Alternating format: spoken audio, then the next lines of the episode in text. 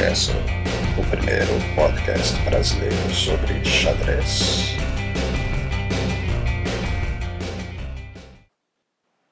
Olá, hoje é terça-feira, 25 de novembro de 2014. Eu sou Alexandre Sigrist e este é o Podcast.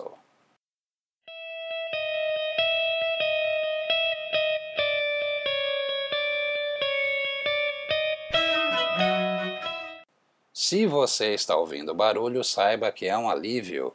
Eu moro no interior de São Paulo e essa chuvinha é muito bem-vinda. Aleluia!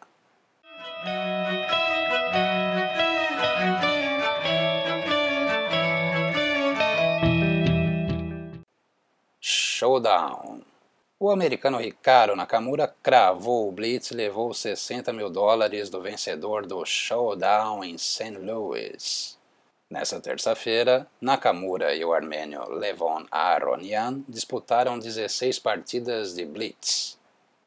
Naka venceu por 9,5 a 6,5 e foi o vencedor geral do match, uma vez que nas partidas clássicas o placar estava empatado em 8 a 8. Um resumo do match de ping foi a primeira partida. Aronian ficou melhor, Nakamura jogou mais rápido. Aronian conseguiu uma vantagem substancial Nakamura acabou dando mate. Foi comum também, durante o match, Aronian ficar mal no tempo e levar golpinhos quando estava em posição superior. Além disso, Nakamura fez impressionantes 4 em 5 entre os games 7 e 11. É aquela coisa, no relâmpago é preciso jogar bem e rápido. Ou então jogar bem rápido. No placar final, 17,5 a 14,5 para o americano, que mereceu a vitória no confronto. Eu, particularmente, acho bem legal ver os grandes mestres jogando blitz. Além de ter mais tática, você pode ver como eles jogam rápido. Ou nem tão rápido, né, Levon? O match de hoje foi ainda mais legal por causa dos comentários ao vivo do trio fantástico lá em St. Louis. Yasser Serawan, Jennifer Shahad e Maurice Ashley. O Maurice Ashley, inclusive, acabou desencanando do chess base depois da terceira ou quarta partida de Blitz. É, hoje eles exageraram um pouco, mas o xadrez relâmpago é mais barulhento mesmo. Quem acompanha, seja comentando ou apenas olhando, acaba tendo aquelas reações típicas de torcida. Para mim, o saldo final é: o showdown foi um show.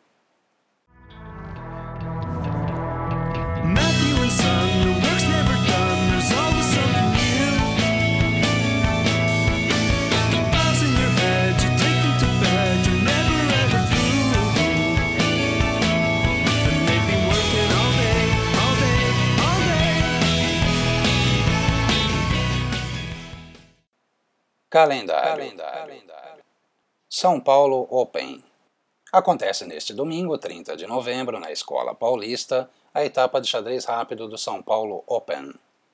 Haverá dois grupos, um sub 2.300 e outro sub 2.050, sempre levando em consideração o rating standard, o rating pensado da FIDE. A premiação total é de pelo menos 4 mil reais. Por que pelo menos? A premiação aumenta conforme o número de inscritos. Até 200 inscritos, 4 mil reais. De 200 a 250, 5.500 reais. Mais de 250 inscritos, 7 mil reais.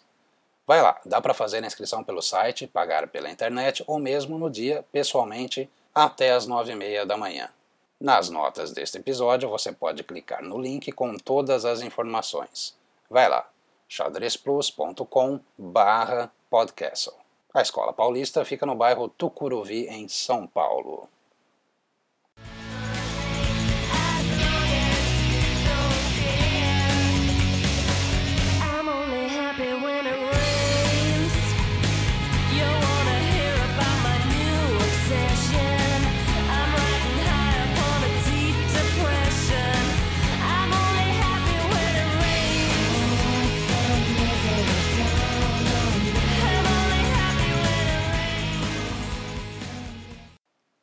Você já está sabendo do London Chess Classics? 6 a 14 de dezembro. No torneio principal, Caruana, Anand, Giri, Nakamura, Kramnik e Adams. É um festival, então tem um monte de torneio. Vai ter um match entre Romain Edouard e Gawain Jones, e até sessão de autógrafos em livros com Garry Kasparov. Que faz, hein? A sessão do Caspa vai ser na quarta, 10 de dezembro. E diz a lenda que Alexander Fear estará presente, não para pegar autógrafo, vai estar presente para jogar. Up at eight,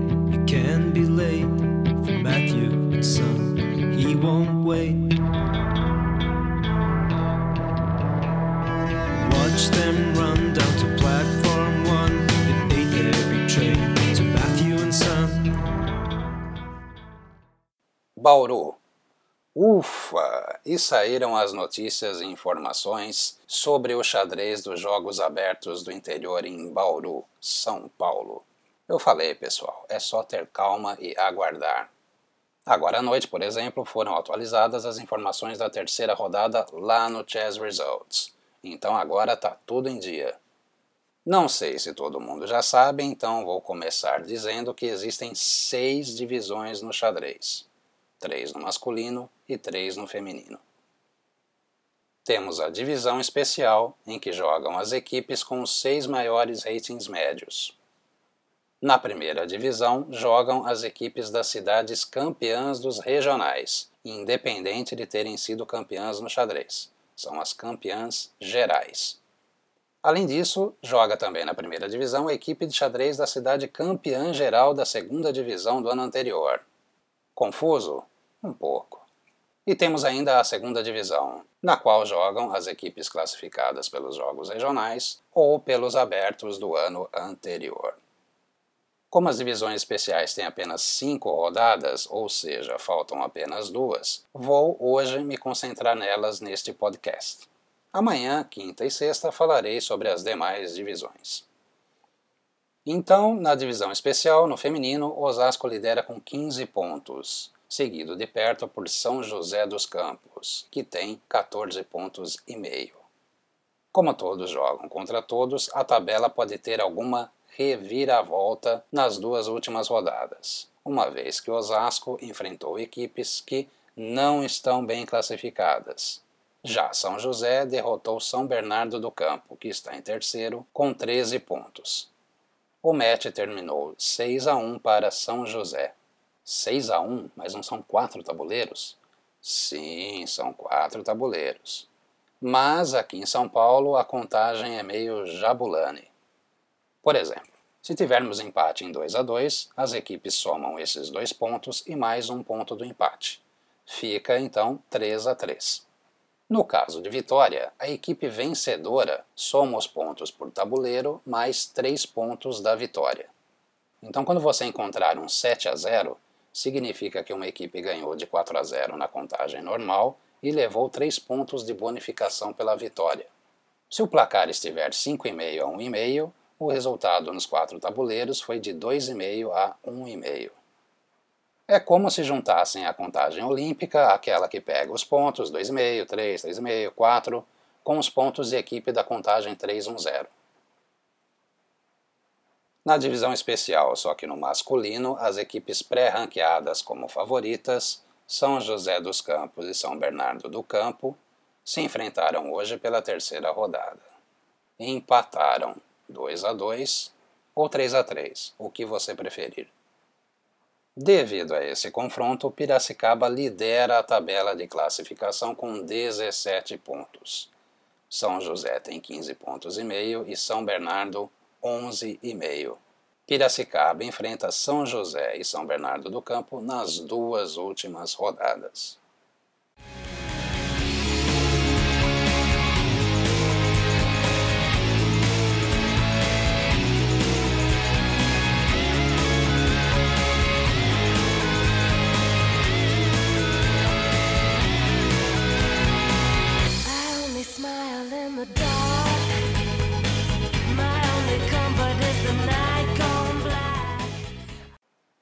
Popular de Natal do Rio de Janeiro.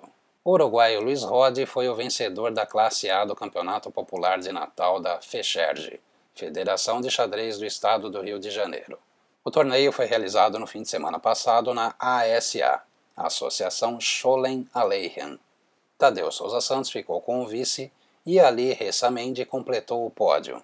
Na classe B, o campeão foi Antônio Pinheiro, que joga sob a bandeira angolana. Na classe C, o título ficou com a jogadora Aered Antara. O mestre Álvaro Frota enviou todas essas informações por e-mail. Enviou ainda um link no site da Alex, Associação Leopoldinense de Xadrez, com muitas fotos. Veja o link nas notas deste episódio. Valeu, Álvaro!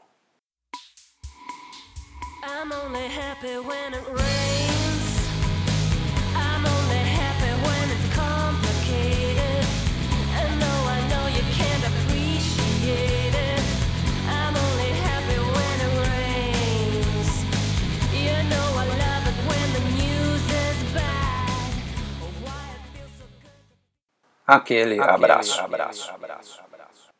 Abraço especial hoje para dois colaboradores vitalícios do podcast, Rafael Pimentel e Janderson Cerqueira, o Jason. Esses dois, além de amigos, são dois incansáveis colaboradores e incentivadores. Valeu! Eu sou Alexandre Sigrist e esse foi o podcast número 17. Até mais.